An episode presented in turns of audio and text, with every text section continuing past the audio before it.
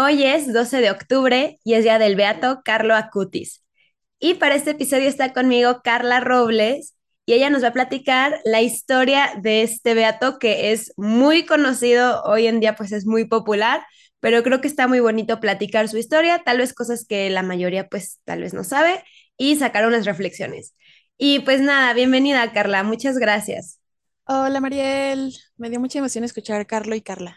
Tu Nunca había caído en cuenta, claro, de que es mi tocayo, santo. Entonces, bueno, beato, espero que próximamente santo. Y también por eso me, me emociona el poder hablar de él eh, mientras estaba leyendo así las, algunos eh, detalles de su vida, pues digo, wow, este niño tiene o tenía todo lo que siento que a mí me falta en mi vida, pero bueno, hay santos para todo, ¿no? Entonces, Ujú, podemos decir que para todos los gustos, algunos nos gustan, no sé, santos contemplativos, santos ascéticos, eh, de todo, ¿no? Entonces, este es un santo o beato moderno. Y bueno, pues tan solo tendremos que mirar el- y adentrarnos en la vida de tantos santos que nos han precedido con verdaderas virtudes eh, vividas a nivel heroico. Porque a fin de cuentas eso es lo que es ser santo, ¿no? Y bueno, Carlo Acutis, que todavía no está eh, canonizado, pero ya es beato, nos dio un testimonio muy, muy bello y hace, hace nada, ¿no? O sea, es de hace, que son eh, 14 años, 15 años, no, no, no recuerdo exactamente, pero es muy, muy reciente y, y podríamos pensar que tiene en común, por ejemplo, con Santa Inés o un Santo Domingo Sabio, una Santa María Goretti, un San José Sánchez del Río, pues todos ellos eran adolescentes, ¿no? O santos que, que murieron muy, muy jóvenes. Entonces esto nos dice que la edad no, pues no es un impedimento para que nosotros podamos vivir una vida acorde a lo que Dios espera de nosotros, ¿no?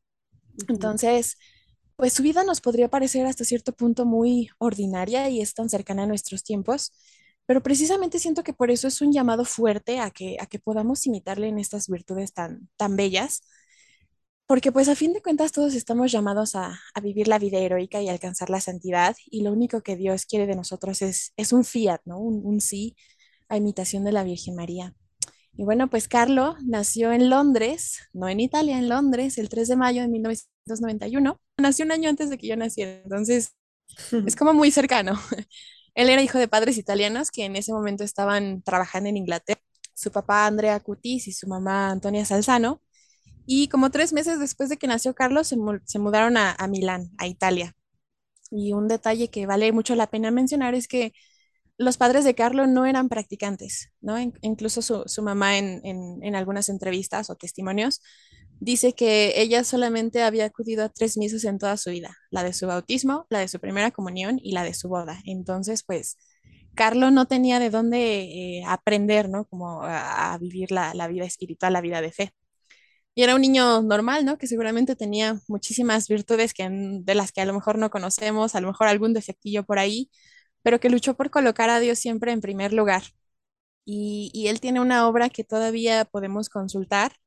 Bueno, voy a hablar un poquito más a detalle más adelante, pero él a los 11 años, nosotros a los 11 años, ¿qué estábamos haciendo, no? Estábamos jugando, viendo la tele, este, quejándonos porque no queríamos hacer la tarea. Bueno, pues el Beato Carlo Acutis a los 11 años ya estaba o sabía utilizar el internet para investigar, estaba haciendo un sitio web donde habla de milagros eucarísticos en todo el mundo y, y bueno, entonces eso nos pone un poquito en perspectiva de en qué es lo que ocupamos nuestro tiempo, ¿no? Bueno, entonces cuando Carlo tenía cuatro años, eh, su mamá cuenta que ella, eh, él lo, lle- la llevaba, perdón, a, a las iglesias, se metían porque Carlo quería decirle hola y mandarle besos a Jesús en la cruz y la mamá era así como de, ¿de dónde te viene todo esto, no? Porque pues ella no era religiosa ni nada y no vivía la fe, pero ese, ese amor precisamente que, que Carlos sentía por Jesús llevó a su mamá a inscribirse en unas clases de teología para poder responder a todas las preguntas que Carlos le hacía. Y poco a poco eso también fue eh, iniciando el proceso de, tu- de su conversión. Entonces, eventualmente, la mamá se convierte gracias a la vida de Carlo y su papá también. Pero también aquí podríamos mencionar que él tuvo una niñera polaca que se llama Beata y ella fue quien primero le habló de Dios. Entonces, a lo mejor ella fue la que hizo como ese ganchito, ¿no? Entre Carlo y Jesús y, ya nunca se separó de allí. A los siete años, él estaba muy insistente en que quería hacer su primera comunión y entonces asistió al monasterio de Bernaga en Perego, con Monseñor Pascual Maki. Y él lo entrevistó y cuando se dio cuenta de, de la madurez que presentaba incluso para su edad, le dijo, ok, vas a hacer tu primera comunión. Y entonces su primera comunión la hizo en el monasterio y no hubo fiesta porque él decía que quería evitar distracciones. Entonces imaginémonos un niño de siete años que se niegue a una fiesta, ¿no? O sea, ¿cuándo vemos eso? Sí, y, y mira, perdón que te interrumpa, pero, o sea, creo que estos son los detalles, o sea, que para mí es como una virtud de forma heroica. Sé que hay mucha gente que no le gusta Carlo Acutis o le gusta por las razones equivocadas, ¿no? Hay ese tipo de personas que lo aman, pero tal vez por simplemente de, ay, sus tenis Nike y es moderno, o hay gente que no, lo, no le gusta porque es más como de santos más como intensos y darks, ¿no? O ascéticos, y pues piensa que, que fue como, ay, fue un niño muy bueno y ya. Pero, o sea, yo sí me imagino pues santos como Santo Domingo Sabio tomando ese tipo de decisiones, porque incluso creo que hoy nadie con una fe formada, un matrimonio que tú digas, ay, es un matrimonio de en busca de la santidad, o, alguien de 30 años o lo que sea, evitaría una fiesta para su boda, para un sacramento, ¿no? O sea, creo que son decisiones muy fuertes para un niño de 7 años sea, yo la verdad a los siete años no sabía muy bien qué estaba pasando en mi primera comunión. Uh -huh. y, y, creo que esos son los detalles a considerar. Y justamente creo, para mí, bueno, esta es como una conclusión que voy a adelantar un poquito, pero para mí, Carlo, me inspira mucho al qué hago con mi tiempo, ¿no? Él pues no quiso perder su tiempo, entre comillas, en una fiesta que distrajera lo que era el momento de la Eucaristía. Entonces, a mí eso yo no lo sabía y me parece impresionante. Sí, es súper bello. Y bueno, a raíz de que él hizo su primera comunión, igual tuvo como un, un, cambio más intenso en su vida, ¿no? En la práctica, porque él era de misa diaria, rezaba el, el rosario diario, y antes o después de cada misa, él hacía adoración. Entonces, un, un, niño, ¿no? Un niño común, un niño de siete años que, bueno, nos dicen que los siete años es la edad en la que uno tiene ya como esa madurez de entender qué es lo que está haciendo. Y como tú dices, ¿no? O sea, yo, yo creo que a mis siete años yo estaba con mis Barbies y, y, y no sabía, ¿no? No entendía, me, me, aprendí el catecismo de la carita en su momento y ya, ¿no? Porque me, lo tenía que saber para el examen, pero a lo mejor, sí. o sea, Carlos tuvo esta gracia tan especial de entender en su corazón qué era lo que estaba haciendo allí. Y, y como, como ir un poquito como en contra de la familia, a lo mejor no porque ellos se lo impidieran, sino porque no era la forma de vida que tenían, ¿no? Entonces, uh -huh. él era como de quiero ir a misa, voy a la adoración, vamos a rezar el rosario, o sea, estas, estas cosas que no pueden ser inspiradas por, por nadie más que por Dios, ¿no? Por la Virgen, o sea, bueno. Entonces él también era muy mariano, o sea, tenía un gran amor por el, la Eucaristía, pero también tenía un gran amor por la Virgen María. Y él se dedicaba también a, a estudiar, ¿no? Las apariciones, por ejemplo, de Nuestra Señora de Lourdes, de la Virgen de Fátima, pero también le gustaba mucho adentrarse en vidas de santos. Entonces, eh, algunos de sus favoritos eran San Luis Gonzaga, eh, San Tarcisio, mm. San Francisco de Asís, que pues está ahí enterrado en Asís, eh, San Antonio de Padua, Santo Domingo Sabio, y eh, también de los tres pastorcitos de a quienes se les apareció la Virgen de Fátima. Uh -huh. Y pues también es cómo tocó la vida de su familia, ¿no? Que su mamá, por ejemplo, dice que o sea, Carlo, ¿no? Ya después de su muerte siguió evangelizando a la familia y ella a los 44 años tuvo mellizos, eso fue en 2010, o sea, fue eh, eh, en una época, o bueno, en un momento en el que una mujer biológicamente a lo mejor ya no está tan apta, ¿no? Para, uh -huh. para engendrar vida, y no tuvo solo un hijo, sino que tuvo dos, un niño y una niña, Francesca y Michele, y dice que está segura que Carlo intercede por ellos desde el cielo porque dice que igual, ¿no? O sea, son los que continúan de algún modo el, el legado de su hermano, que para ellos es como súper normal escuchar que tienen en su familia un santo o bueno, un beato, uh -huh. porque ellos son de misa diaria, son de rezar el rosario e incluso la mamá cuenta anécdotas así como de que los niños se pelean por ver quién, quién dirige el rosario, ¿no? Entonces, también eso, eh, pues es súper bonito el, el, modo en que tocó a su familia, una familia que podríamos decir que era no practicante y ahora no, no los tiene solo ellos, ¿no? Sino que nos tiene a muchos más interesados en reconocer modos de poder imitar estas acciones que él, él tuvo.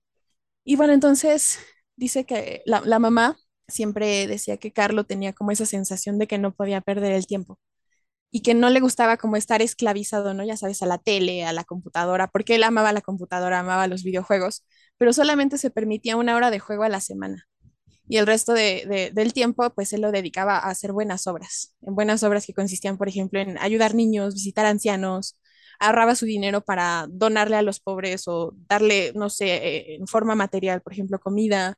Incluso tiene una historia de que con los ahorros, me parece que cuando tenía unos seis años, con sus ahorros le compró un- una bolsa de dormir a un- una persona que vivía en la calle, que él siempre veía cuando iba camino a misa. Entonces, como estas pequeñas acciones, o sea, inspiradas, ¿no? Por ese amor tan fuerte a Jesús.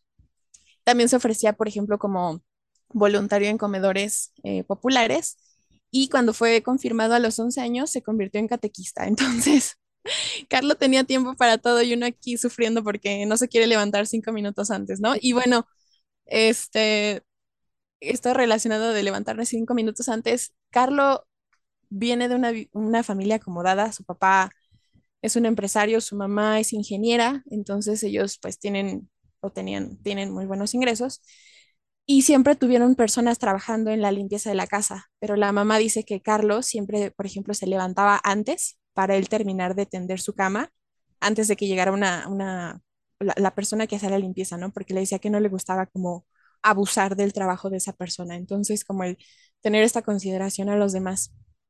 Y también, eh, por ejemplo, ayudaba y conversaba a- con muchos inmigrantes, que pues, sabemos que ahí en Italia pues es como un, un punto de entrada hacia Europa, y que con uno de esos inmigrantes con los que em, tuvo una relación más cercana, lo, lo convirtió básicamente, ¿no? Y es su padrino de, o se convirtió en su padrino de bautizo.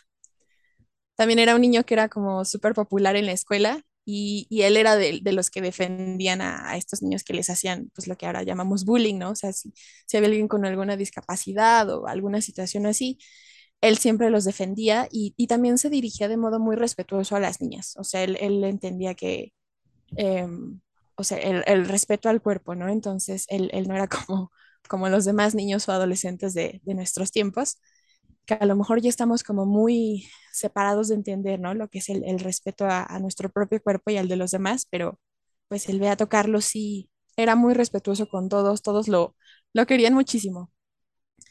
Y bueno, entonces eh, ya les había mencionado antes de esta página que tiene, todavía se puede visitar, de hecho, y ahora está disponible en varios idiomas. Y esta página la empezó él a, a desarrollar, investigar y todo cuando tenía 11 años y se tardó como tres años y medio en completarlo. Y en esta página él documenta los milagros eucarísticos en 20 países. Y, de hecho esa página incluso la, la dotó de material descargable. O sea, yo, yo he visto, por ejemplo, aquí en, en, Ciudad de México que se imprimen los paneles y se, se, se, montan, o sea, como una exposición donde está perfectamente detallada la información del milagro. Uno puede acceder, no tiene ningún costo, descarga los materiales, monta la exposición y esta exposición pues ha llegado a más de 10.000 parroquias en todo el mundo.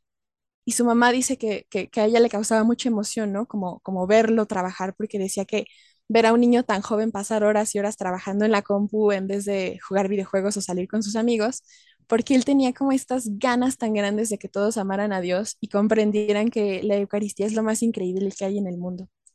Y también, pues debido a, la buena posición económica de su familia, Carlo les, le pidió a sus padres que lo llevaran a, pues, a recorrer algunos lugares en, en Italia y en Europa para poder recabar material fotográfico para este proyecto de los milagros eucarísticos.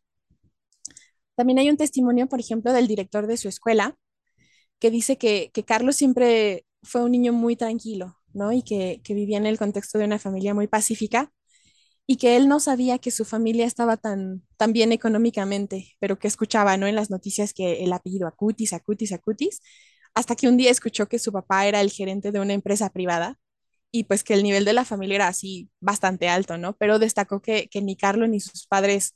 Eh, o sea, eh, como que ostentaban eso, ¿no? O sea, ellos siempre se dirigieron con, con humildad y sin pretensión. Y que Carlo, pues, era un, un niño muy dócil en el aula, que su, sus profesores y sus compañeros lo querían mucho. Pero aún así no todo fueron como eh, situaciones eh, fáciles y, y, ya no lo tengo resuelto, porque Carlo también tenía sus, sus luchas. Su mamá dice que, que él era glotón y goloso, y esto nos puede sonar a muchos, ¿no? Le encantaba comer Nutella y helados. ¿A quién de nosotros no nos gusta darnos un, un gusto, ¿no? Con lo que sea, ¿no? Y, y, sabemos lo difícil que es a lo mejor parar cuando pues te causa como ese placer, esa satisfacción. Pero Carlos luchaba contra eso, ¿no? O sea, él, él luchaba por la, eh, la virtud de la templanza y en siempre encontrar un equilibrio. Y entonces, este, él llevaba un diario que utilizaba para, pues para documentar así como las mejoras que tenía y tenía así como cómo me comporto con mis padres, con mis compañeros, con mis profesores y que no se le escapaba ningún detalle, ¿no? Entonces ahí como que iba haciendo su, su especie de bitácora y con eso monitoreaba qué era lo que podía mejorar, qué era lo que tenía que cambiar y en qué a lo mejor estaba haciendo bien. ¿Y quién de nosotros realmente hace eso, ¿no? Un, un verdadero examen de conciencia en el que nos confrontemos a nosotros mismos y digamos, ok, en esto estoy fallando, en esto me tengo que moderar, en esto, bueno. Eh, también hay un eh, testimonio de un empleado del hogar que se llamaba Rajesh, que él, él era hindú. Entonces, entre él y Carlo hubo una amistad muy bonita, hasta el punto de que Rajesh eh, se convirtió y pidió recibir los sacramentos. Y él contaba que, que Carlo le decía, ¿no? es que tú vas feliz y te acercas a Jesús. Entonces él, a través de, pues, del testimonio de vida de Carlo, aceptó eh, los sacramentos, pidió el bautismo y dice que él estaba contagiado y cautivado por, por la vida de fe que veía en Carlos, su caridad, su pureza. Y dice que siempre lo consideró como alguien fuera de lo normal, porque siendo tan joven, tan bien parecido, tan rico, ¿no? O sea, llevaba una vida completamente distinta a la de cualquier niño en su contexto y en su edad. Y también em, él, decía, ¿no? Eh, Carlo, que siempre era muy caritativo y generoso, y que en su cuaderno de apuntes eh, puso la siguiente nota. La tristeza es dirigir la mirada hacia uno mismo, la felicidad es dirigir la mirada hacia Dios. La conversión no es otra cosa que desviar la mirada desde abajo hacia lo alto. Basta un simple movimiento de ojos. Y sobre el tema de la castidad, por ejemplo, la mamá de Carlo cuenta que pues muchas chicas andaban detrás de él porque era un joven. Si nosotros lo vemos en foto, pues un niño, ¿no? Bonito, mm. bien parecido, rico, con éxito, buenas calificaciones, buena actitud, bromista. Eh, ¿Qué te gusta? Todo, todo lo bueno que se nos venga a la mente, seguramente Carlo lo tenía en mayor o menor medida. Y entonces, pues a él le hubiera resultado muy, muy fácil tener muchas novias, ¿no? Eh, si él hubiera querido pero él estaba consciente de la gran dignidad que, hay en cada ser humano y que cada persona es el reflejo de Dios. Entonces, pues él estaba convencido de que el cuerpo es templo del espíritu y tenía muy, muy claro que la sexualidad era algo especial y que tenía que ser para el propósito para el que Dios lo había creado. Entonces, él, solía hablar con sus compañeros de estos temas y los animaba a vivir en castidad y él dice que pues le dolía mucho ver cómo los jóvenes de su edad utilizaban la, pornografía para su propio placer y que era una falta de caridad para, para consigo mismos, ¿no? Y que de alguna manera esto era como traicionar el proyecto que Dios tiene para todos nosotros. Y la mamá también dice que Carlos se confesaba con frecuencia, porque él decía que para viajar en globo hay que descargar peso y que también el alma para elevarse al cielo necesita quitarse de encima esos pesos que son los pecados veniales. Entonces, ¿cuántas veces nosotros, eh, pues a lo mejor no estamos en pecado mortal, pero dejas pasar el tiempo, dejas pasar el tiempo y, esos pecados veniales, pues te empiezan a arrastrar para abajo, ¿no? Yo lo, noto, por ejemplo, en, en, mi vida de oración, como que se empieza a venir cuesta abajo cuando pasan cuatro o cinco semanas sin que vaya a confesar. No estando en pecado mortal, pero pues él tiene toda la razón, hay que viajar ligero. Y pues en 2006, Carlo tuvo como un pequeño diálogo con su mamá en el que ella le, en el que le preguntó si, si creía que debía ser sacerdote y ella solamente le dijo que pues eso era algo que iba a ir viendo él solo y que Dios se lo iría revelando. Y pues ya en, en 2006 es cuando Carlo eh, va a dar al hospital. Fue una vida muy, muy corta, 15 años, pero pues ya creo que con lo poco que he alcanzado a contar eh, podemos ver el modo en el que él se esforzaba por agradar a Dios, ¿no? En andar ligero, en merecer el cielo.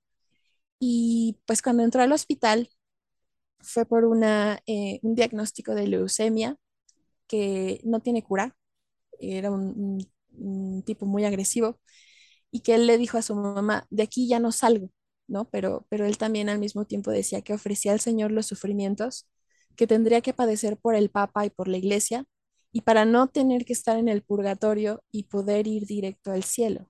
Entonces, pues a través de esto podemos entender que el, eh, o sea, el estar conscientes ¿no? de las realidades de, de, nuestra alma, o sea, a lo que nosotros aspiramos es al cielo, no al purgatorio y mucho menos al infierno.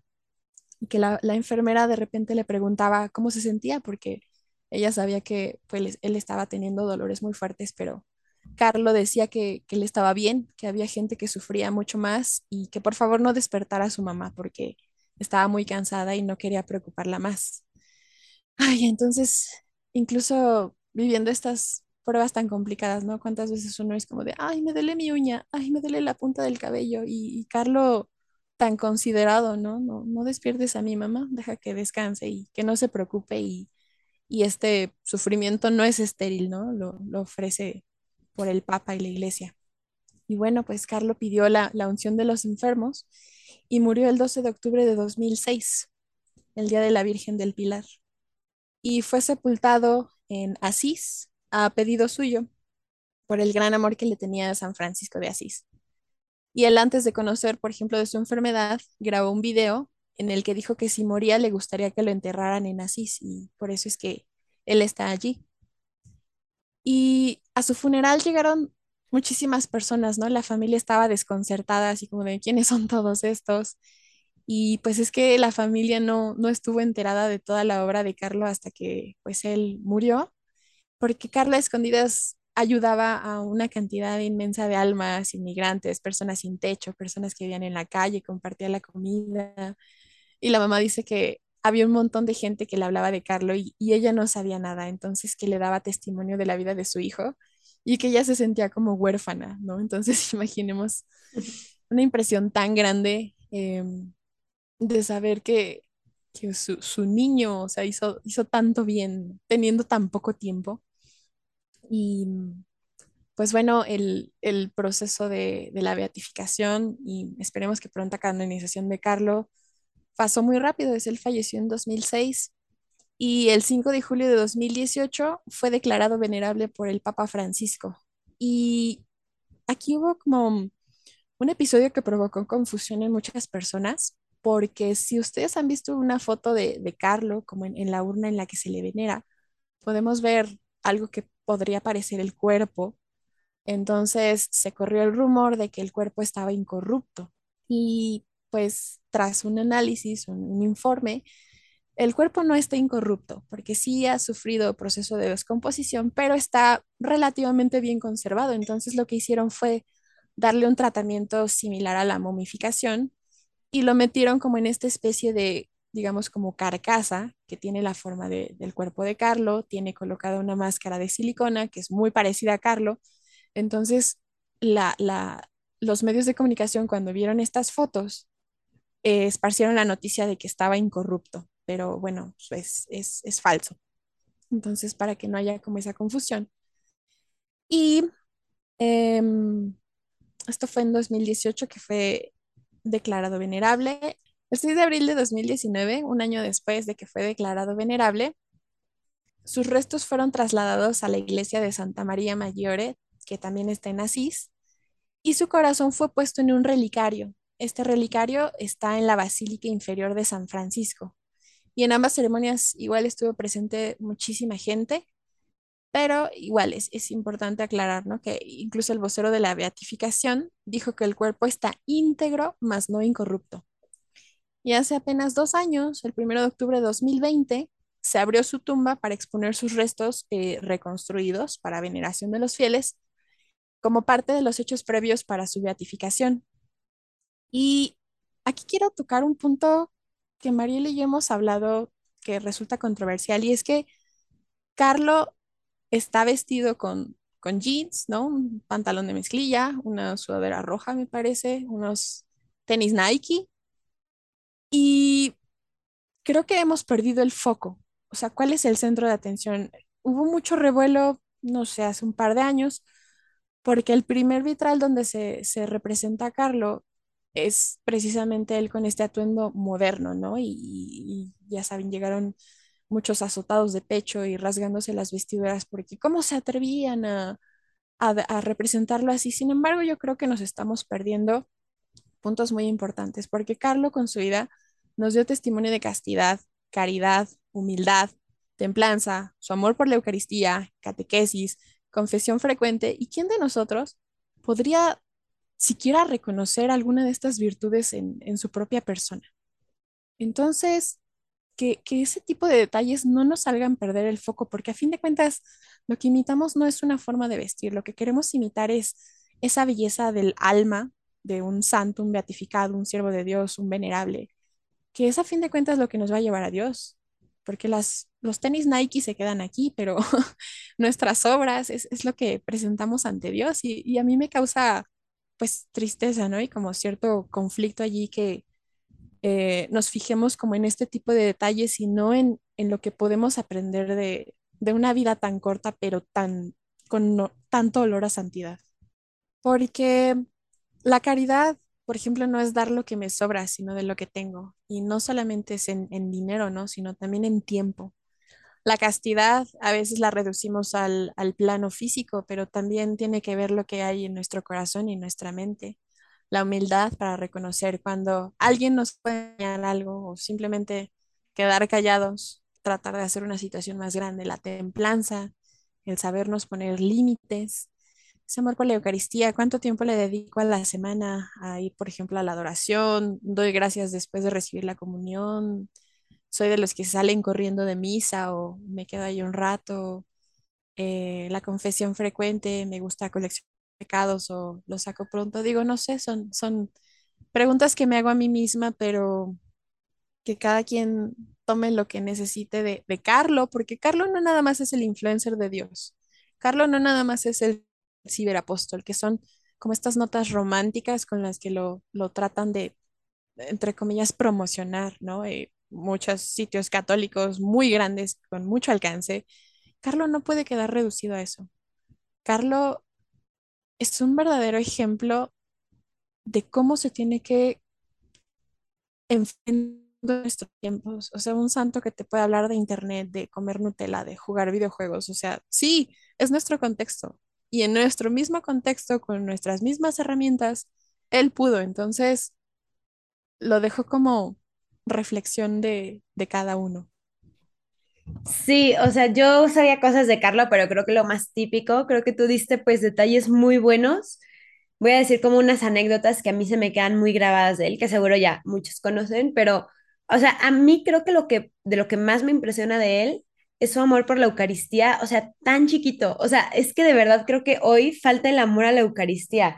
Hoy que se supone que estamos más informados, la tenemos más accesible, podemos comulgar todos los días, podemos tocarla, eh, ya no pasa nada si estás sentado porque eres uno a uno con Jesús, o sea, ya como más cercano, ¿no? Entre comillas, pues nadie sabe realmente lo que es. O sea, para mí, Carlos, yo me acuerdo que yo tenía unos 13 años cuando conocí los milagros eucarísticos y me impactaron mucho, pero la diferencia entre él y yo y los santos y yo es que los santos no se quedan como, ay, qué bonito y ya, ¿no? O sea, como que lo expresan de alguna forma. O sea, qué impresionante que los milagros eucarísticos fueran para él, pues de alguna forma lo que terminó como por por marcar como lo que él quería, o sea, su devoción o su camino de santidad o sea, él al ver los milagros eucarísticos no necesitó más, o sea, él ya lo sabía, pero para él fue como 100% y como para nosotros, pues aún viéndolos dudamos, yo a veces dudo y digo, ok, o sea, me cuesta trabajo entender, pero creo, ¿no? O sea, voy a creer aunque contra todo sentido. O sea, él simplemente creyó y confió en Dios y creo que pues esa es parte de la infancia espiritual, que no es como ser niños berrinchudos, sino simplemente confiar, como confías en que tus papás te van a atrapar si te caes o te van a dar de comer, pues confiar en Dios, ¿no? Y que todo lo que Él te da, pues está siendo bueno y es verdad y es para ti. Entonces esa es la infancia espiritual. Yo puedo pensar mucho en una analogía con Santa Teresita, que sé que Carlos no era tanto de tu devoción y que sé que Santa Teresita tampoco, pero yo creo que todos los santos dan algo y, cuando los conocemos te enamoras. A mí por eso el podcast me ha encantado, me he enamorado de todos. Y Santa Teresita pues tenía los principios de rezar. Ella decía que se ponía atrás de una cortina, se encerraba y empezaba a pensar en cosas de Dios, ¿no? Y, pues los teólogos y todos dicen, ah, pues era un inicio de, de, su alma tan pura como ella estaba empezando la vida contemplativa. Bueno, Carlos que iba haciendo su bitácora de lo, cómo iba en el día mejorando y no, pues ese es el principio de un examen de conciencia, o sea, los dos sin saberlo como muchos otros santos seguramente, los dos sin saberlo ya estaban haciendo como cosas pues espirituales, ascéticas, contemplativas, ¿no? O sea, de una dirección espiritual. Entonces, eso me llama mucho la Sí, atención. ah, perdón. Sí, Y ahora que mencionas esto, o sea, como, como yo dije al principio, hay santos para todos, pero yo creo que tenemos que ser mucho más dóciles con el modo en que Dios toca la vida de cada uno, porque hay gente que se casa, por ejemplo, con San Agustín, Santo Tomás de Aquino, y no vamos a negar que eran mentes brillantes, ¿no? Almas ardientes, encendidas, pero ¿por qué no podemos ver lo mismo en una Santa Teresita, en una Santa María Goretti, en un San José Sánchez del Río, en un, o sea, ese mismo amor, ese mismo ardor? sí, justo. O sea, yo creo que Carlo Acutis no es ni peor, porque yo sé que hay gente que de verdad no lo quiere nada y no es peor por ser, pues, moderno de estos tiempos, pero tampoco es mejor. O sea, es lo que, es lo que hay, o sea, es lo que, lo que le tocó. Y él con lo que le tocó, con lo bueno y malo, pues hizo lo que tenía que hacer, ¿no? También algo que me encanta de él es su devoción a la Virgen María él era muy mariano, entonces yo me doy cuenta de que todos los santos tienen eso en, en, como en común, su devoción a la Eucaristía, él cómo pasaba ahí horas. Él le decía a su papá, es que no entiendo por qué la gente hace filas para ir a los estadios, pero no hace filas para ir a las iglesias y ahí está Jesús. De hecho, su papá le dijo, oye, ¿no quieres ir a Tierra Santa a conocer allá? Su- y, el, y Carlos así, niñito de, es que yo ya tengo el sagrario y ahí está Jesús, ¿por qué querría conocer un Mm, lugar donde no está? O bueno, está en un sagrario, pero yo también lo tengo y hay tantos sagrarios abandonados en. Milán. O sea, ¿qué niño piensa así, no? ¿Qué persona piensa así? sí, también como la anécdota que tiene, ¿no? De que sus papás le querían comprar otro par de zapatos, tenis, y él dijo, no, porque ya tengo uno, ¿no? O sea, como, ¿para qué necesito otro? Y sí, es, es un confrontarse a uno mismo eh, a través de estas anécdotas, de estos más cuentos, ¿no? Son vidas reales de personas reales con tentaciones reales, problemas reales, eh, situaciones, ¿no? Que la encaras de un modo u otro. Y él decidió, ¿no? O sea, sí, cómpreme el segundo par, pero se lo regaló a alguien que vivía en la calle.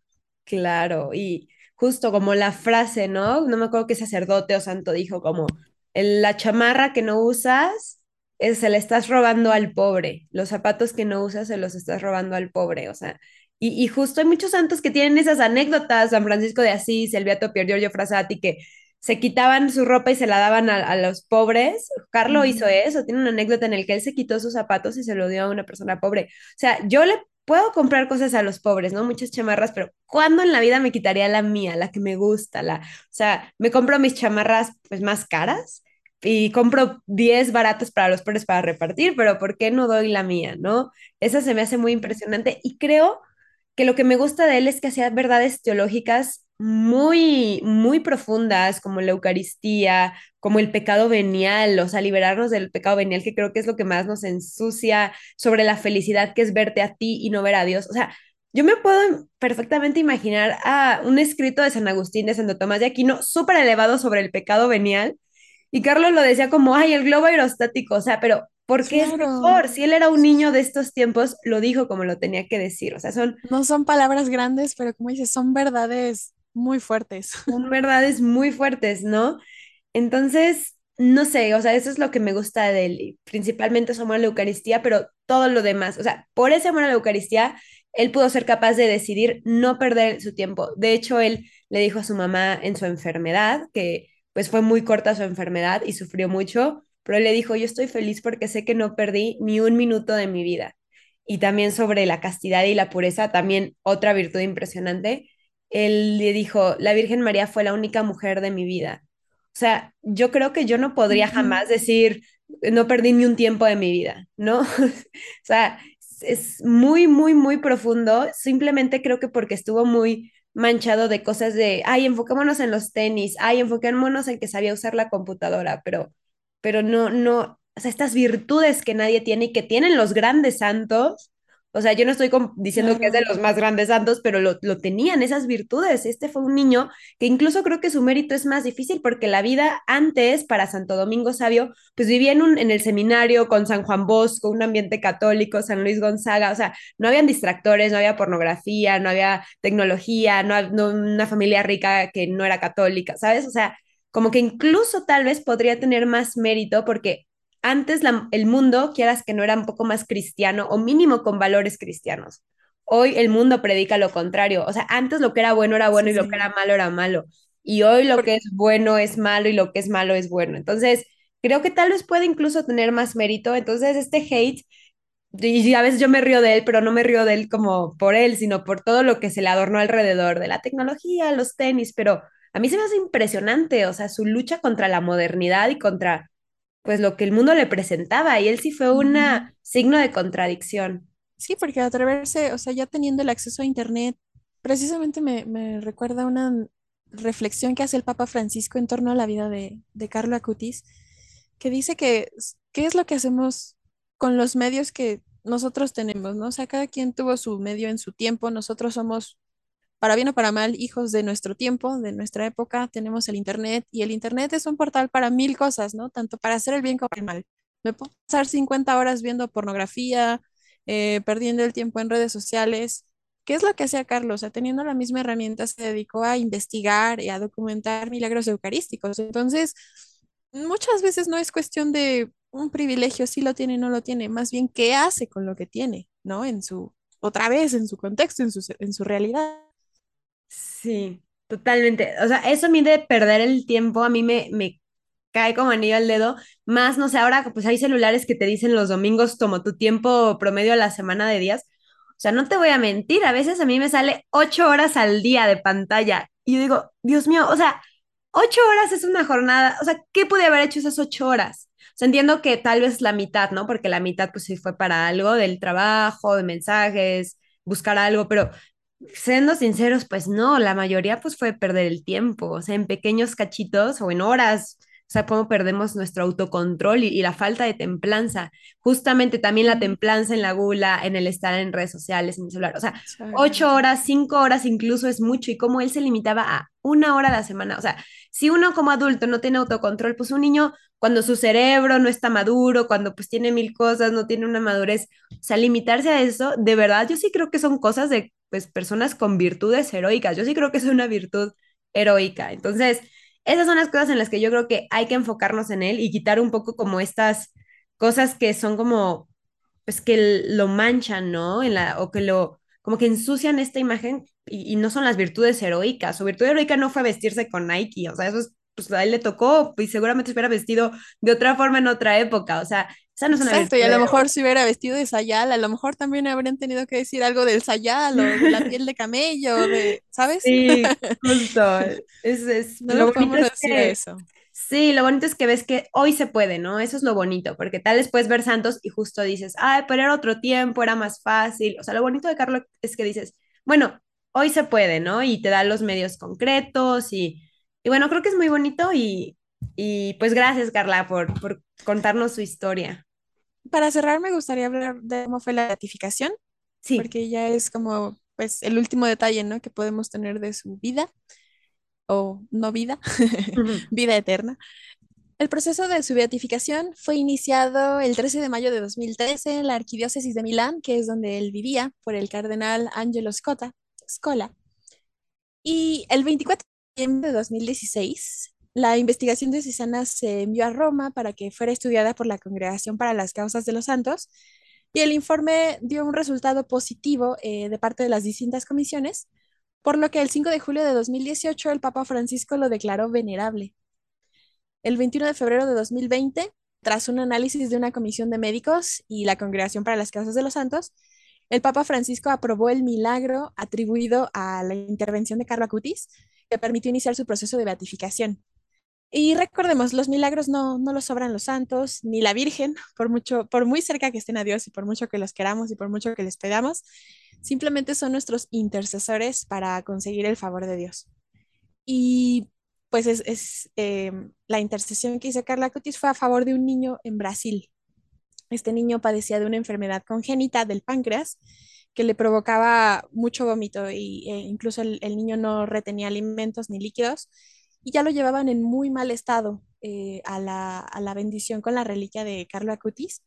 Lo llevaba su abuelo y lo llevaba así como envuelto como en una toalla por lo, lo frágil y débil que era y le dijo al abuelo que le quería pedir eh, que dejara de vomitar. Entonces, durante la imposición de la reliquia, le dijo el, el sacerdote, deja de vomitar.